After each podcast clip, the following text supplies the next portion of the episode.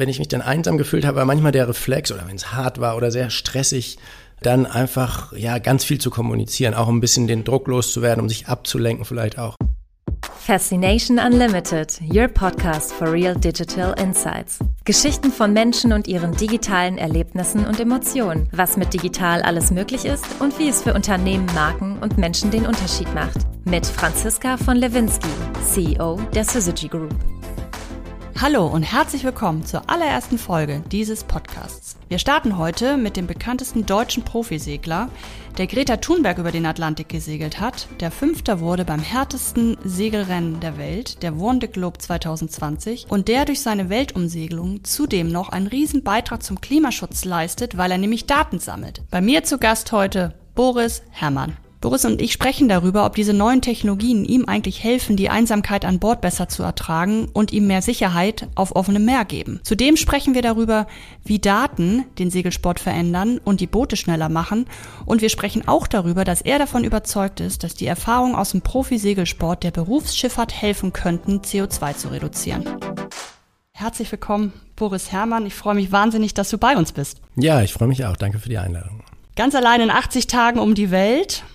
Wie war eigentlich die Route für unsere Hörerinnen und Hörer? Wo ging es eigentlich lang? Start in Frankreich, im Atlantik nach Süden und dann eine Umrundung des äh, Südpols, also der Antarktis im Uhrzeigersinn, wenn man von unten auf den Globus guckt, immer nach Osten.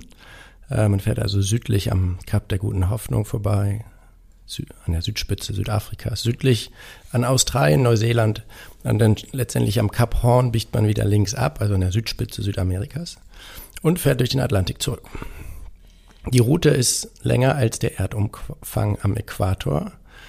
Mir wurde nämlich auch schon immer mal die Frage gestellt, ob sei das nicht nur eine Mogelpackung, eine Umrundung des Südpols, aber es ist tatsächlich lang genug, um als Weltumsegler zu gelten. Wir haben dich eng begleitet zu Hause. Mein Mann ist begeisterter Segler, meine Tochter auch. Und äh, wir haben gebankt mit dir und die Daumen gedrückt bei allen Höhen und Tiefen, die ja diese Regatta für dich bereitgehalten hat. Mich hat wirklich fasziniert, wie du es geschafft hast, uns teil haben zu lassen an dieser Reise. Du hast Videobotschaften geschickt, du hast teilweise live berichtet von Bord, von ich sag mal, vom Ecken der Welt, wo sonst kein Mensch hinkommt und warst ja auch ständig im Kontakt äh, und in der Berichterstattung. Und ich habe mich wirklich da da gefragt, so unglaublich wie das für uns ist, weil ja plötzlich ein Zugang zum Segeln geschaffen wird, den es vorher gar nicht gab. Was heißt das denn für dich? Ist das nicht total stressig, wenn man Teil so einer Regatta ist, was ja eine, eine Grenzerfahrung ist, auch noch zu berichten, Videos zu machen? Ja, das Teilen des Abenteuers, also das Berichten von unterwegs, war ähm, ausgesprochenes Ziel der Reise. Ah, ganz schön und gut, wenn ich die Reise alleine unternehme und dann am Ende als in irgendeiner Platzierung über die Ziellinie geht, dann bleibt es rein im Sportlichen und es äh, war für mich eigentlich klar, das ist, macht irgendwie nur dann Sinn, wenn ich das, oder macht dann auch mehr Spaß, wenn ich dieses Abenteuer mit anderen teile. Unterwegs hat sich das auch so herausgestellt, dass es mir die, das Alleinsein vereinfacht hat, darüber zu sprechen und ähm, auch meine kleinen Videos aufzunehmen und an Land zu schicken. Aber hat man dazu Zeit? Schafft man das nebenbei? Und, oder ist dann, welche Momente nimmst du auf? Und gibt es auch Momente, äh, wo, wo du gesagt hast, nee, das kann ich jetzt gar nicht nach außen tragen? Also ich habe schon relativ viel preisgegeben. Wo gibt es große Unterschiede zwischen den Teilnehmern? Es sind 33 äh, Schiffe gestartet zu dieser Regatta. Es sind nicht alle angekommen. Und ähm, alle Teilnehmer berichten in einer Weise oder in einer anderen Weise von dieser Regatta. Und ähm, oft ist es so ein bisschen bei den traditioneller eingestellten Favoriten, sage ich mal, die sagen, der Sieg ist alles. Ähm, das ist der einzige Inhalt unserer Existenz als okay. Leistungssportler, ist unsere einzige Daseinsberechtigung, ist dieses Schiff zum Sieg zu segeln äh, oder aufs Podium zu bringen, die beste Platzierung, was auch immer. Die berichten dann relativ wenig. Also so ganz extrem ist es heute nicht mehr. Es sind jetzt ja auch viele Jüngere dabei und die haben auch schon mehr Lust in der Regel davon zu berichten. Aber es gibt immer noch diese großen Unterschiede.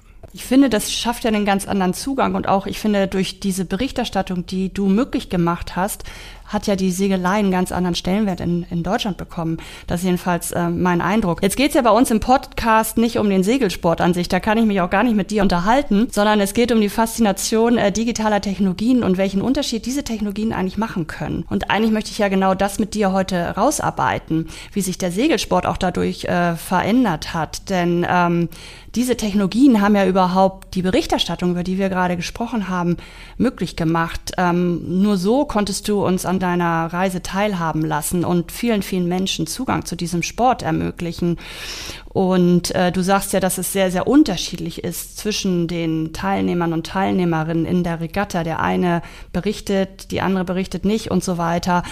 Für dich als Segler live zu berichten, du sagst, das war auch mit ein Antrieb für dich in dieser Reise. Aber als du vor 20 Jahren das erste Mal den Äquator überquert hast, da hattest du ja noch nicht mal ein Handy dabei.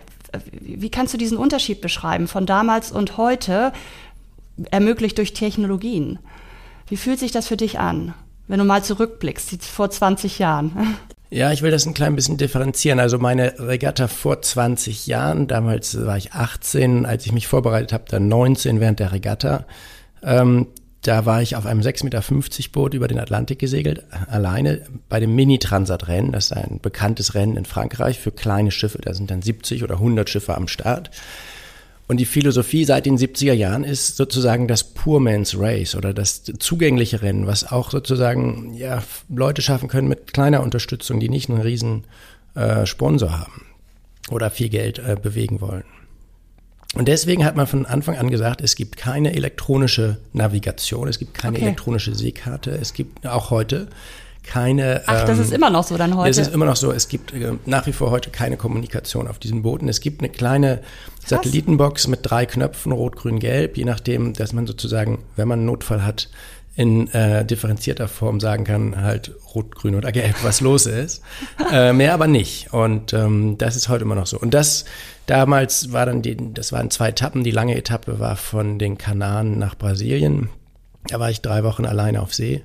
Ähm, das war wirklich allein sein. Da hatte ich dann ein paar Bücher mitgenommen und ähm, habe dann nach dem Überqueren des Äquators in der Nähe Südamerikas durch Zufall einen anderen Teilnehmer in Funkreichweite bekommen. Und das war dann für uns beide so ein existenzielles Erlebnis, dass wir uns dann tatsächlich. Und Funkreichweite heißt, wie weit ist der dann von dir entfernt? Der war nicht direkt sichtbar, aber der war vielleicht zehn Kilometer entfernt. Und dann haben wir uns tatsächlich in Paris verabredet, äh, weil er sagte, ah, du bist der, äh, den ich als ersten seit Wochen ja, wieder gesprochen habe. Und äh, das äh, ist so ein starkes Erlebnis, du musst mich mal besuchen kommen und so weiter. Also das kann man sich gar nicht vorstellen, in Zeiten von Social Media, wo man tagtäglich, ich weiß nicht, wie viel Kontakte hat, äh, aber Wahnsinn, ne? wie, wie die Qualität eines Kontaktes dann plötzlich steigt, wenn man so allein auf der, auf, äh, unterwegs auf dem Meer ist. Ja, zumal wir eine ähnliche Situation durchlebt hatten, beide.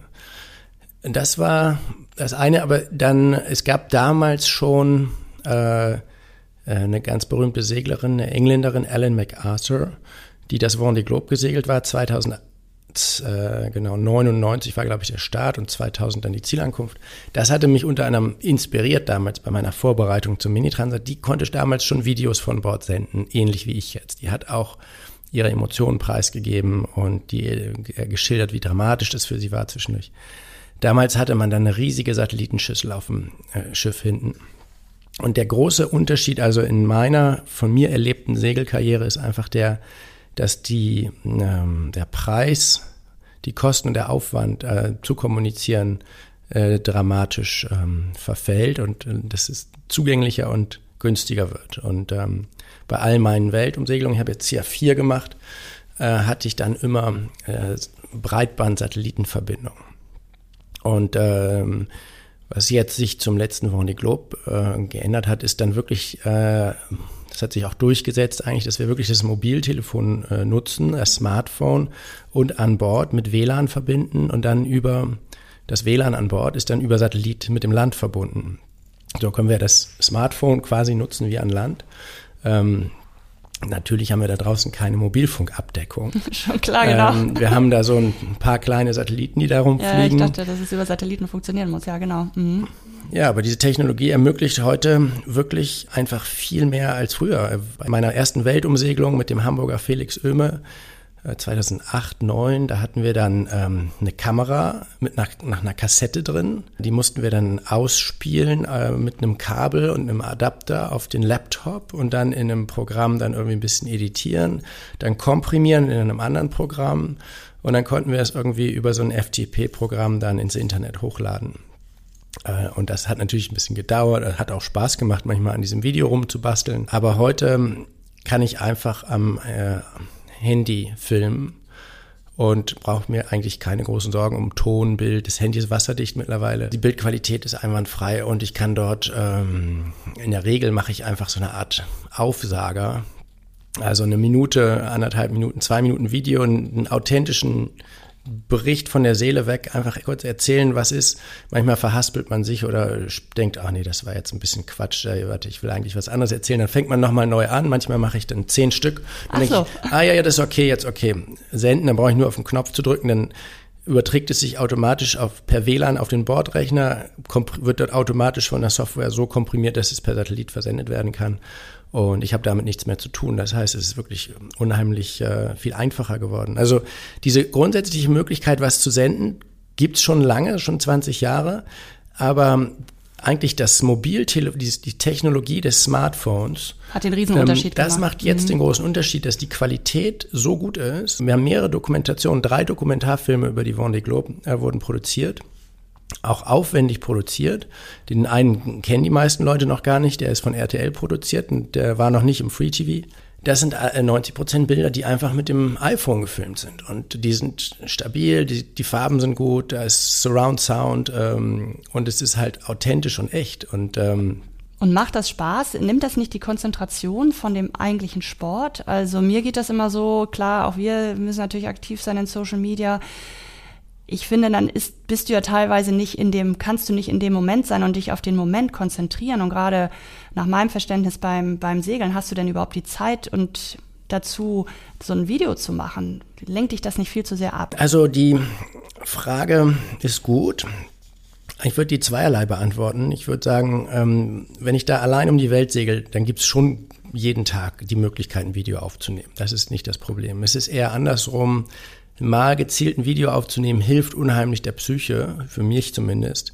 Wenn ich das dann gesagt, dann habe ich mal dann zum Ausdruck raus, gebracht. Sozusagen, dann ist es, ja. Man kann sich jemandem aussprechen und wenn ich das wurde nachher während dieser Reise immer natürlicher und es war dann so wie einem, zu einem Freund zu sprechen oder meiner Familie, zu meinen Freunden zu erzählen, wie geht's mir oder so.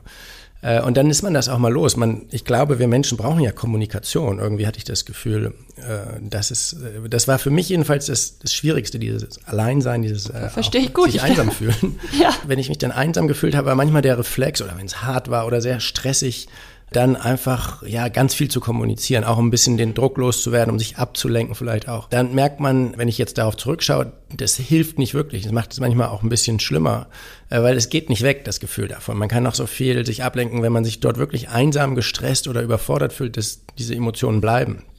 Und da will ich bei meinem nächsten Vendée Globe, wo ich ja 2024 starte ich wieder, will ich mich ein bisschen anders darauf einstellen. Das ist ähm, ein bisschen dosierter, die Kommunikation noch bedachter auch Zurückfahren sozusagen ist der oder Genau, und wir haben ja, ich meine, das Problem habe ich auch an Land, dieses äh, das Problem mit dem Smartphone haben wir doch alle in unserem Leben, ja, dass ja, es zum Teil uns so aus dem Alltag wegzieht, Absolut. dass es auch so eine Sucht ist.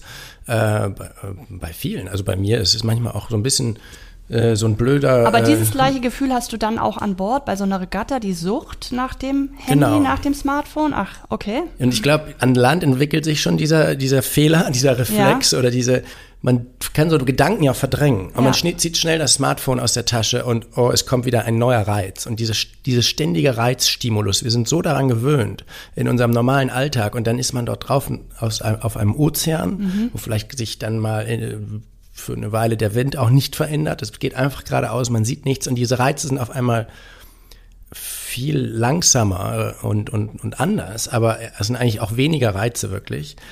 Und dann äh, zack, Handy und gucken und wer hat jetzt was. Äh, okay, und auch Kontakt nach Hause. Kontakt halten. aufnehmen, stimulieren. Das kann manchmal dann ein, ein ganz tolles Ventil sein. Ähm, aber man muss damit umgehen lernen. Und das ist ja neu für uns und auch an Land. Wie gehen wir überhaupt damit um? Wir versuchen unseren Kindern zum Beispiel dann ja solche Family Accounts und so Beschränkungen zu machen, dass sie sich nicht ständig irgendwas angucken, was sie sich nicht angucken. Ich sage mal meine Kinder zu meinen Kindern, ihr müsst lernen auszumachen. Ja, oder diese Zeitschranke, ne? Man kann sich so eine Zeitsperre da einstellen. Ja, glaube ich alles nicht dran. Jetzt noch mal eine andere Frage. Könntest du dir denn noch mal so eine Regatta vorstellen wie vor 20 Jahren, wo du nicht kommunizierst und nicht kommunizieren darfst? Also das fände ich ganz schade. Es ist so gewesen, es gab die erste Regatta um die Welt 1900 67, 68. Mhm. Und einige fuhren auch ein bisschen los in diesem 68er romantischen Spirit des Aufbrechens, der Freiheit, des auch so ein bisschen Hippietums. Es gab so einen langhaarigen Segler, den Bernard Mortissier, der ganz berühmt geworden ist weltweit unter Seglern. Ähm, und der ist dort, der hat die Regatta im Prinzip gewonnen, hat dann aber kurz vom Ziel gedacht, was soll der Quatsch jetzt hier irgendwie PR rum. Da schreibst du auch in deinem Buch drüber, über den, über den Moment, meine ich, oder? Das hast du auch hier drin. Ja, der dreht dann um und fährt ja, genau. dann in die Südsee und pflanzt dann da Bäume auf so einer Insel.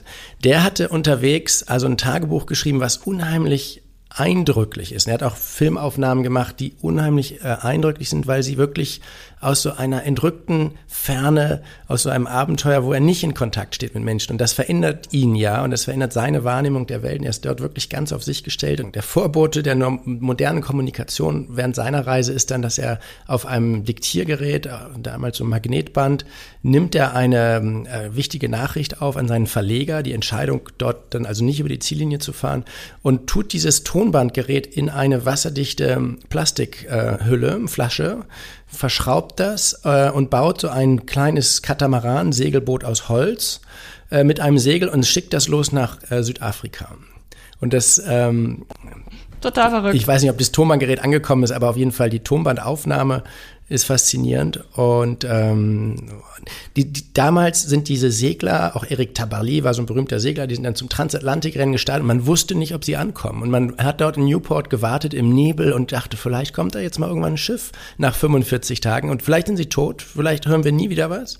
Äh, und dann plötzlich kam Eric Tabarly als erster an mit dem kleineren Schiff vor dem großen äh, engländischen äh, Favoritenschiff. Und das war natürlich damals noch sensationelle Besonderheiten, die dem, diese, die, Kommunikation müssen wir auch aufpassen, das kann das auch trivialisieren. Wenn wir dort alle zehn Minuten irgendwie sagen, oh, jetzt esse ich Nudeln und jetzt kann ich mir wieder äh, jetzt habe ich mir eine Brause gemacht und jetzt hat der Wind ein bisschen zugenommen. Ich meine, dann dieses Besondere, so weit draußen das, zu sein. Das Mystische, ne? Geht dieses, ein bisschen verloren. dieses Abenteuerliche, ne? Also insgesamt ist ja der Segelsport wahnsinnig technologisiert und ich kann mir vorstellen, dass unsere Hörerinnen und Hörer möglicherweise gar nicht genau wissen, wie technologisiert das ist. Es gibt so eine schöne Stelle in deinem Buch, die würde ich eigentlich gerne mal vorlesen, weil die sehr klar macht, wie eigentlich so ein Alltag aussieht. Es ist ja nicht, ich stehe draußen und gucke in die Sonne und äh, steuere mein Boot, sondern dein Alltag an Bord sieht ja komplett anders aus. Ich mache das jetzt einfach mal. Ich denke darüber nach, äh, wie sehr sich diese Art zu segeln unterscheidet von dem Bild, das Menschen sich normalerweise von unserem Sport machen. Nein, ich stehe eben nicht am Ruder und steuere das Schiff und blicke gedankenverloren aufs Meer. Die meiste Zeit verbringe ich stattdessen unter Deck und überwache die Autopiloten und all die anderen Instrumente. Ich analysiere die Wettermodelle und das Routing, tippe an meinem Rechner ständig neue Werte in die Steuerungssysteme des Schiffs. Ein Kontrolljob im Sitzen, unterbrochen von Workouts im Cockpit, kurzen körperlichen anstrengenden Einsätzen für Manöver und Segelwechsel. Die wenigen Pausen nutze ich, um Listen kleiner Reparaturen abzuarbeiten, Videos zu drehen, wir sprachen drüber, Nachrichten zu verschicken, für Routinechecks durch den Rumpf zu kriechen, Essen zu machen, eine halbe Stunde Schlaf zu finden. Ich bin unentwegt beschäftigt. Es gibt so gut wie keine Zeit für Muße. So ist das? Genau so? Ja, genau. Also um das Bild vielleicht noch zu erweitern. Wir bauen jetzt ja gerade ein neues Schiff für die nächsten vier Jahre, für die nächsten zwei Weltumsegelungen. Eine mit Mannschaft, eine wieder dann alleine beim Vendée Globe. Und äh, das Schiff ist ausgestattet mit Glasfaser, äh, optischen ähm, äh, Leitungen, um die Verbindung und die Materialbelastung äh, festzustellen. Mit anderen Lastsensoren und ähm, Beschleunigungssensoren, mit ähm, Radar, was die, den Abstand zur Wasseroberfläche misst, um die quasi die Flughöhe des Schiffes zu bestimmen, wenn es dann foilt. Und ähm, also die, die, das produziert eine Menge von Daten, so viele, die wir gar, die können wir gar nicht sinnvoll verarbeiten, wenn wir sie denn speichern würden. Äh, wir müssen also, wir können ähm, jetzt in der Vorbereitung, wenn das Schiff jetzt Mitte Juli äh, zu Wasser gelassen wird, dann wir dann anfangen zu segeln, die ersten Lastproben zu nehmen. Und ihr äh, speichert dann Daten von dem Schiff selber? Oder also die Daten dieser, dieser Glasfaser-Messgeräte ja. mhm. zum Beispiel. Mhm. Und ähm, da, da, messen wir mit 100 Hertz, also 100 Mal pro Sekunde in voller Auflösung quasi. Und äh, haben ähm, mehrere hundert Messpunkte. Äh, das sind also nach ein paar Stunden Segeln sind das dann ein paar hundert Gigabyte Daten. Wenn man dann mal das in Excel kann man es schon mal nicht verarbeiten. Muss man schon mal sehen, ja. was kann ich damit überhaupt machen. Und das ist, das ist schon mal ganz spannend, weil das ist auch Teil unseres Wettbewerbs äh, ja. im, im Digitalen. In, in diesem Datenbereich liegt dann nachher der Schlüssel, wie weit kann ich das Boot belasten, ohne irgendwas kaputt zu machen. Was macht das jetzt mit dir als Segler, dass es sich so technologisiert hat? Segeln war schon immer ein mechanischer Sport und immer auf eine gewisse Art ein technologischer Sport. Auch damals Bernhard Montessier hatte das beste Schiff konzipiert.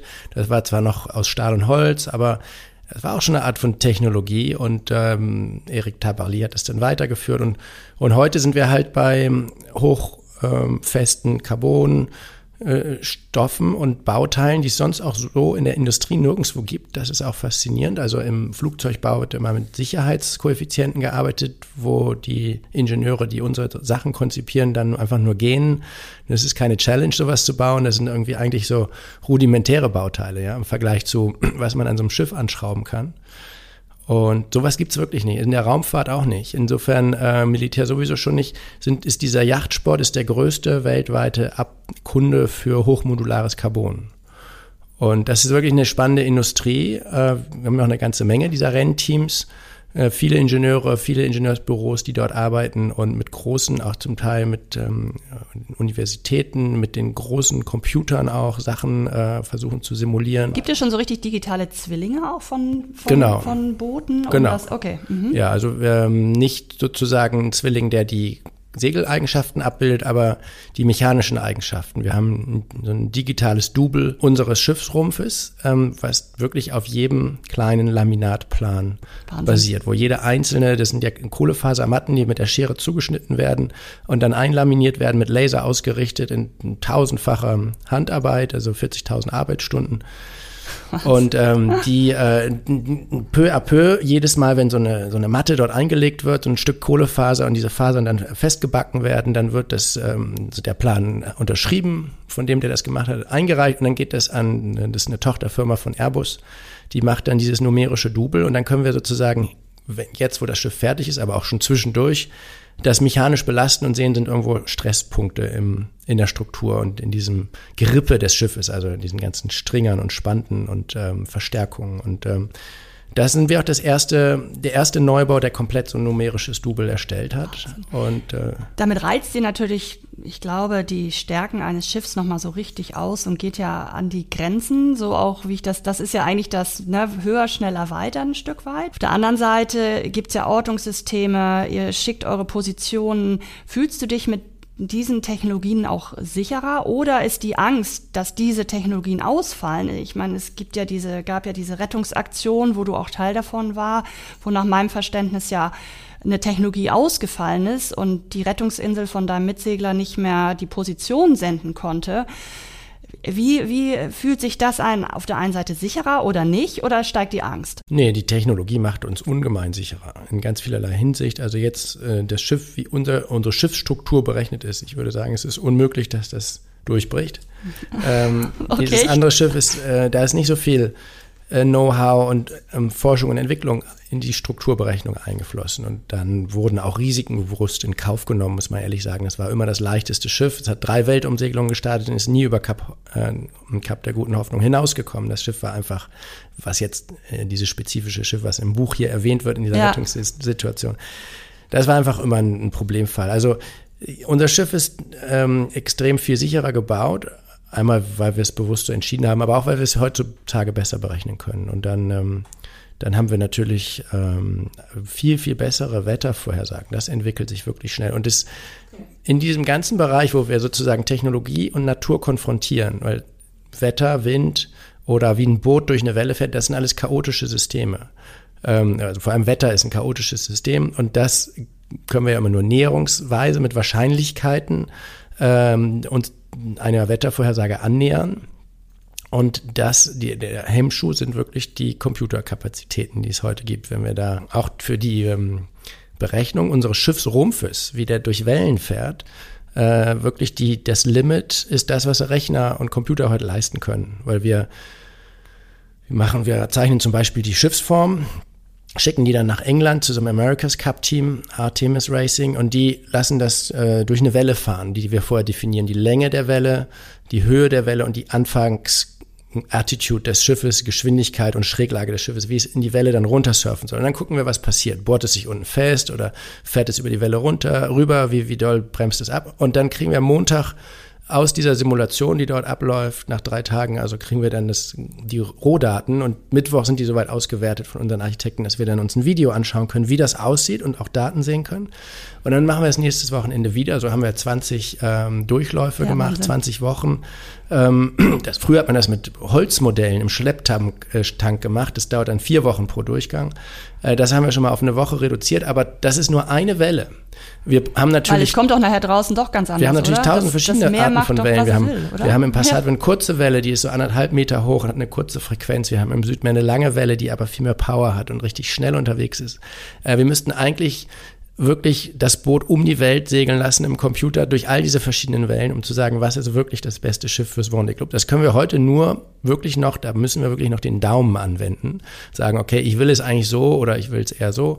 Und insofern äh, sind da ganz große äh, Einschränkungen gegeben durch die, was Computer heute leisten können. Und das macht diesen Sport aber, finde ich, auch so spannend, weil man es halt eben nicht äh, exakt berechnen kann. Und ich als Segler den Architekten sagen kann, so will ich das Schiff, so glaube ich, ist der richtige Weg. Und das hat letztendlich die Schiffsform bestimmt, maßgeblich, die wir heute bauen. Total spannend. Ich möchte noch zu einem anderen großen Bereich kommen. Und zwar sammelst du ja nicht nur Daten über dein Schiff, sondern auch auf deinem Weg sammelst du Daten, die dem der Klimaschutzforschung zur Verfügung gestellt werden. Du hast ja ein Labor an Bord und äh, hast ja jetzt auch das erste Mal bei der Vendée Globe eine lückenlose Datenreihe produzieren können über die Temperatur in den Meeren, CO2-Gehalt in den Meeren, das treibt dich ja auch ganz stark an. Kannst du uns darüber noch erzählen, welche Daten sammelst du und was ist auch das Neue und konntet ihr das jetzt auch weiterentwickeln mit dem neuen Schiff, was du für den Klimaschutz tust? Ich finde das ja faszinierend, weil ich nach meinem Empfinden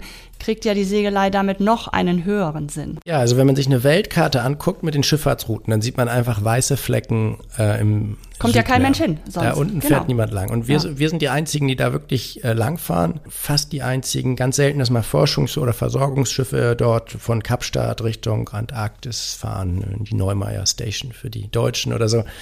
Ähm, da, da, ist wirklich nichts los. Es gibt keine Daten, die vor Ort gemessen werden äh, von Schiffen. Und wir, das heißt nicht, dass wir gar keine Daten über diese Region haben. Wir haben Satellitenbeobachtungen und wir haben treibende Bojen. Damit haben wir schon so eine näherungsweise Idee, was da los ist. Aber dieses, um wirklich ganz genau zu wissen, in unserem Fall für den Klima, für die Klimaforschung, wie hoch ist die CO2-Konzentration im Ozean, äh, genaue Daten dazu können wir nur vom Schiff liefern. Und die haben wir mitgebracht von dieser Reise über die gesamte, den Verlauf der gesamten Strecke. Und damit können auch alle anderen Messdaten, die der Satelliten und der treibenden Bojen sozusagen nachkalibriert oder dieses ganze System sozusagen normiert werden. Und das ähm, hat daher eine unheimliche Bedeutung für die Wissenschaft. Und diese Daten äh, werden, ähm, also eine Datenbank eingespeist vom Max-Planck-Institut für Meteorologie hier in Hamburg erstmal natürlich gereinigt, untersucht, kontrolliert etc. und dann eingereicht und dann haben weltweit alle drauf Zugang. Und ähm, dann sind die dann prominent äh, zitiert und verwendet im Global Carbon Budget. Das ist eine wichtige Publikation, äh, eine Basispublikation, die jeder, äh, wo jeder darauf zugreift, der sich mit Klimawandel beschäftigt. Ähm, und natürlich auch im IPCC-Report taucht irgendwo eine Quellenangabe auf Team Malizia Sea Explorer. Und das, da bin ich extrem stolz drauf. Das kann die ich total Daten, nachvollziehen, ja. Die Daten waren ja der größte zusammenhängende Datensatz, der jemals erfasst wurde auf den Ozeanen. Und es war ähm, auch die meisten, die größte Anzahl an Daten, die in diesem Zeitraum überhaupt erfasst wurde. Weil es war ja auch Corona, da sind kaum Forschungsschiffe oder weniger Forschungsschiffe unterwegs gewesen. Und ähm, ja, insofern sind wir auch ein bisschen ein segelndes Forschungsschiff. Und, ähm, und macht es dann es für dich leichter, 80 Tage alleine zu sein und dich auch diesen Risiken auszusetzen. Ich meine, das ist ja jedes Mal ein Riesenrisiko auch äh, für dich. Du hast Familie, äh, du willst heile wieder zurückkommen. Da hast du ja nochmal einen anderen Antrieb. Hilft dir das dabei, weil du auch so einen riesen Beitrag zum Klimaschutz leisten kannst durch die Möglichkeit, Daten zu sammeln? Ja, absolut. Also wenn ich äh, losfahren würde mit der Gewissheit, ah, ich komme wahrscheinlich als Erster ins Ziel und das klappt alles, dann wäre das äh, vielleicht alles ähm, was anderes. Aber die Wahrscheinlichkeit, dass ich nicht ankomme, ist ehrlich gesagt fast 50 Prozent. Oder dass irgendwas komm, passiert. Das ist ja schrecklich. Nein, nein, nicht, dass mir was passiert. Okay, aber, aber dass, dass ich die Regatta nicht okay, zu Ende segeln kann. Oder ja. dass ich nicht leistungsfähig bis ins Ziel segeln kann. Die Schiffe ähm, sind diesem Marathon ausgesetzt äh, und den härtesten Bedingungen und da geht immer irgendwas kaputt. Und das heißt, und dann ist irgendwann vielleicht der Bugspriet beschädigt oder irgendwas anderes und man kann also nicht mehr richtig an der Regatta teilnehmen. Und dann ist natürlich so ein Lebenstraum Platz dann. Ja. Äh, man hat sich jahrelang darauf vorbereitet, in meinem Fall wirklich über zehn Jahre. Und dann ähm, war es für mich unheimlich wichtig, das habe ich im Nachhinein mir so schön geredet, aber war es sozusagen zu sagen, äh, das hat noch einen anderen Nutzen. Also selbst wenn ich jetzt in der Regatta scheitere, in Anführungsstrichen, äh, habe ich trotzdem dann die Möglichkeit, vielleicht langsam ins Ziel weiter zu segeln. Ich werde dann letzter, aber immerhin kann ich diese Daten mitbringen. Weil eigentlich, also ich hatte gelesen, dass es dieses Bordlabor 17 Kilo wiegt. Nach meinem Verständnis ist ja jedes Kilo eigentlich nicht gut. Das macht dich langsamer. Das nimmst du dann natürlich gerne in Kauf, und die, um diesen höheren Sinn noch dabei zu haben. Genau, also die, das Gewicht selber war gar nicht das große Problem, sondern die Stromversorgung. Das war okay. 20, 25 Prozent unseres Stromverbrauchs den wir über Solar und äh, Propeller am Heck des Schiffes sicherstellen mussten, deswegen auch. Äh, so viel Sprit hätten wir sonst gar nicht mitnehmen können, wenn wir das per Generator erzeugt hätten, wie die anderen Schiffe das überwiegend machen. Also das war schon mal eine spannende technologische Herausforderung, auch das überhaupt äh, hinzukriegen mit diesem Labor und dass es auch die Bedingungen und auch die, die Beschleunigung und Erschütterung übersteht. Das ist ja eine hochtechnologische Anlage, die aus Seewasser CO2, also ein Gas, wirklich extrahiert und dann die, den Gasdruck misst, den partiellen Gasdruck. Äh, das ist schon eine Hightech-Anlage auf so kleinem Raum und die dann mit 2G, 2 bis zweieinhalb G Beschleunigung aufschlägt in Wellen und das über 80 Tage bei allen Temperaturen und Luftfeuchtigkeiten dann auch durchsteht. Das ist also Chapeau den Ingenieuren, die das Ding gebaut haben. Und nee, die Daten haben wir auch live an Land übertragen. Ähm, wir haben alle Daten vom Schiff live übertragen. Einmal dachte ich auch dort unten im Südmeer, da war es tagsüber plötzlich in der Kajüte durch den, durch den Treibhauseffekt sozusagen, die Sonnenstrahlen, die durch die Fenster kommen und dann drinnen die Wärme äh, gefangen halten äh, wurde es drin ganz warm. Da dachte ich, oh, jetzt übertrage ich hier immer mittags, ist es jetzt 20 Grad hier im Eismeer. Ähm, jetzt werden die Leute auch verwirrt sein vielleicht und mir nicht glauben, dass das hier eine harte Regatta ist. Ähm, alles war live übertragen, aber eigentlich diese, diese Datenerhebung hat für uns eigentlich auch den Nutzen, sozusagen Aufmerksamkeit zu ähm, schaffen für das Thema Klimawandel und die, die Dringlichkeit und die Bedeutung der Ozeane in dem Zusammenhang. Also wir brauchen jetzt eigentlich keine Wissenschaft mehr, um zu wissen, dass wir irgendwie weniger CO2 Absolut. emittieren müssen. Mhm. Ähm, insofern darf man das auch nicht missverstehen. Aber es ist natürlich hochspannend, wenn man dann mal genauer hinguckt, dann wird man auch viel mehr emotional selber auch mitgenommen in dieses Thema hinein und ich find, fand es selbst hochspannend. Und dann haben wir halt bei der Gelegenheit, weil wir eh schon so einen Datenstrom erzeugt hatten an Land, live, da mussten wir eine Technologie finden, wie wir das machen können. Und dann war es nachher so, dass wir eigentlich einfach alle Daten übertragen konnten. Man konnte also live von Land ja, sehen, wie viel Solarstrom wird gerade erzeugt, wie viel Daten verbrauchen wir gerade im Internet, äh, wie viel äh, Last liegt gerade auf dem Vorstark. Hast äh, du das auf der Website übertragen? Weil das habe ich gar nicht wahrgenommen, diese Live-Daten übertragen. Ist ja irre. Genau, das, ja. da hatten wir ein ein Pop-up oder so ein Win-Fenster auf unserer Website. Mit Grafana haben wir das gemacht. Grafana ist so eine, so eine Datenbank, äh, Datenbank-Visualisierungslösung auch, die auch Energieunternehmen oder alle möglichen anderen Industriebereiche auch nutzen. Und ähm, Universitäten haben dann äh, darauf zugegriffen und damit auch Sachen gemacht. Also das muss sich doch total cool angefühlt haben. Ja, die haben dann Korrelationen gemacht, haben gesagt, okay, ähm, Wellenfrequenz und wie viel unseres Geschwindigkeitspotenzials erreichen wir oder wie viel Last liegt bei welchem Windwinkel. Oder einfach, die haben auch Übungen gemacht an Ingenieursschulen, äh, zu sagen, wir gucken uns mal diese Daten an, was können wir da rauslesen. Ich habe immer gedacht, als ich äh, jetzt euch ähm, also die Regatta verfolgt habe, wie kann man das machen? Am Ende der Welt, diese Risiken. Man weiß nicht, was passiert. Man ist 80 Tage alleine. Für mich wäre das überhaupt gar keine Option, 80 Tage alleine zu sein. Aber als ich dann diesen Antrieb noch verstanden habe, Daten sammeln zu können, da konnte ich schon ein Stück weit mehr nachvollziehen. Jetzt die Frage, wohin geht's? Hast du eine Vision? Was die Technologisierung des Segelsports angeht. Ihr seid ja, du hast ja uns ja schon ähm, rein oder ein Bild gegeben, wo du gerade dran arbeitest an dem neuen Schiff, die neue eine Regatta steht bevor. Hast du eine Vision und siehst du auch irgendwo einen, einen Fluch in der Technologisierung? Wo geht's hin? Oder hast du auch einen Wunsch, wo es hingehen sollte? Also ich sehe eine Chance in Technologie allgemein. Also ich glaube, um unser Thema äh, darauf zurückzukommen, die Klimakrise, da brauchen wir, wir nennen es ja Climate Action äh, so Klimaschutzmaßnahmen. Und ähm, das ist ja das Nachhaltigkeitsziel Nummer 13. Wir haben ja auf unseren Segeln alle Nachhaltigkeitsziele abgebildet mit diesem Farbkreis der Vereinten Nationen. Total schön, finde ich übrigens auch. A, a, a Race We Must Win, toller Claim. genau, ein, Climate Action Now und natürlich ja. äh, Verzicht und so weiter und sinnvoll oder mindfuller Konsum ist wahrscheinlich auch wichtig für uns, bin ich von überzeugt. Äh, wir können auch im, haben wir gerade drüber gesprochen vor dem Podcast, wir müssen auch vielleicht, im, selbst im Internet kann man auch Energie sparen und vielleicht dort auch sinnvoller Daten konsumieren und verbrauchen. Ähm, also einsparen wird man bestimmte Dinge müssen, aber trotzdem glaube ich, die eigentliche, der eigentliche Ausweg nach vorne kann nur Technologie sein.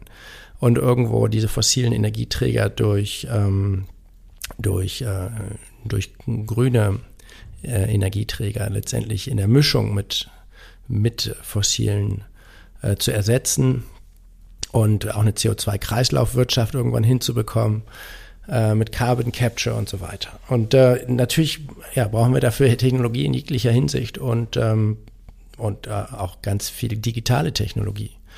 Äh, wir müssen viel smarter zusammenarbeiten und Energie sparen, Energie verbrauchen. Smart Meter ist so ein populäres oder vielleicht auch populistisches Ding. Äh, äh, und ich glaube, da sind große Einsparpotenziale. Ich glaube, ein Drittel der Energie in der westlichen Welt können wir erstmal einsparen, relativ einfach sogar eigentlich, äh, wenn wir ein bisschen smarter bestimmte Sachen machen. Und dann in unserem Sport sind wir extrem technologiegetrieben, extrem ingenieurlastig. Also 40.000 Ingenieurarbeitsstunden, 40.000 dann Bau, Handwerksstunden, also 80.000 Arbeitsstunden. Aber was so geht Schiff. da noch? Wo kann das noch hinführen? Weil ihr seid ja schon, ihr, ihr reizt ja schon, wie wir besprochen haben, ihr reizt ja schon ja, die Wir reizen das immer weiter Wahnsinnig aus. aus ja. Wir sind da in unserer eigenen kleinen Technologie-Bubble. Aber ich meine, das Wichtige ist, dass sowas in der, in der Industrie stattfindet. Dass auch die Industrie ja. sagt, äh, okay, wir nehmen jetzt mal Geld in die Hand. Äh, wir stecken auch mal in ein Frachtschiff äh, 40.000 Ingenieursstunden rein und überlegen mal, äh, was wir da machen könnten. Das wird natürlich gemacht. Mhm. Aber auch nicht so viel. Also wenn äh, wir, sind, wir arbeiten ja mit der Schifffahrt eng zusammen. Hier aus dem Fenster können wir das Büro von Hapag-Lloyd sehen. Und da würde ich mir natürlich oft wünschen, dass dort einfach noch viel mehr diese Technologieaffinität, die uns als Rennfahrern ja. sozusagen im Blut liegt, dass man dort auch mehr äh, diese Begeisterung auch spürt. Und ähm, selbst auch dort wird Digitalisierung eine ganz wichtige Rolle spielen, dass wir wirklich messen auf den Schiffen, äh, im Durchschnitt, aus welcher Richtung kommt der Wind, wie stark ist der, wie wichtig ist eigentlich der Windwiderstand, also wie viel Wellen haben wir denn nun wirklich, wie, was ist denn denn wirklich die, der Wasserwiderstand, mit welcher chemischen Zusammensetzung der Farbe können wir den, dann vielleicht wirklich den Fahrtwiderstand im Wasser verringern? Oder können wir auf bestimmten Routen äh, Windzusatzantriebe eingesetzt werden. Um all diese Entscheidungen sinnvoll zu treffen, brauchen wir natürlich Daten, die sind oft die Grundlage für sinnvolles Handeln, genauso Schifffahrt, äh, Logistik, braucht auch Daten, um optimiert zu werden. Und, ähm, und das ist auch spannend zu sehen, was da für Einsparpotenziale und Möglichkeiten sind dort. und das passiert aber noch nicht, deiner Meinung nach? Doch, natürlich. In der, also in der Schifffahrt, werden, in der Form, wie du es gerade beschreibst? Also da ist ein großer, großer Unterschied, ob man aus einem Rennteam kommt, ja. wo man quasi, äh, wo der, die Daseinsberechtigung ist, äh, die, die Grenzen zu verschieben. Ja. Ähm, da ist ein großer Unterschied äh, zu einem wirtschaftlich handelnden Unternehmen, wo man natürlich auch sehr stark zögert, welche Technologie wird sich durchsetzen. Klar. Und wir können dieses Trial and Error machen. Und mhm. da, wir sind auch ein kleines Start-up und natürlich nicht vergleichbar mit einer großen Welthandelsflotte, wo ich Teil davon bin, wenn ich Hapag-Lloyd bin oder Klar. ein anderes großes Unternehmen. Kühn und Nagel ist, ähm, aber es ist spannend zu sehen, was, was, was die machen und wie, wie wichtig Digitalisierung und Daten da sind. Deswegen glaube ich, das ist wirklich der, einer der großen Hebel, äh, um wirklich ähm, ja, aktiven Klimaschutz auch zu betreiben. Dass wir einfach sagen können, bestimmte Waren können auch mal langsamer fahren oder können äh, später ankommen und dann nicht ganz so lange warten. Das, das alles global zu koordinieren, ähm, da wird sich noch ganz viel entwickeln können. Jetzt habe ich eine äh, Frage zum Schluss. Ganz bodenständig. Hast du eine Lieblings-App? Und wenn ja, ist das eine andere an Land wie an Bord? Ja, ich äh, sehe das ja. Ich benutze die meiste Zeit tatsächlich WhatsApp, WhatsApp. und das ist aber eine Hassliebe. Ja. Es ist total praktisch, aber es frisst auch das halbe Leben weg. Ja.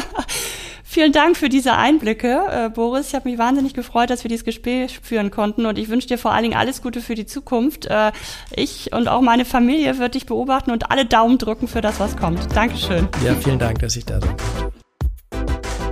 Lust auf mehr Infos zum Podcast oder mehr zum heutigen Interviewgast? Dann ab auf syzygy-group.net. Hear you next time.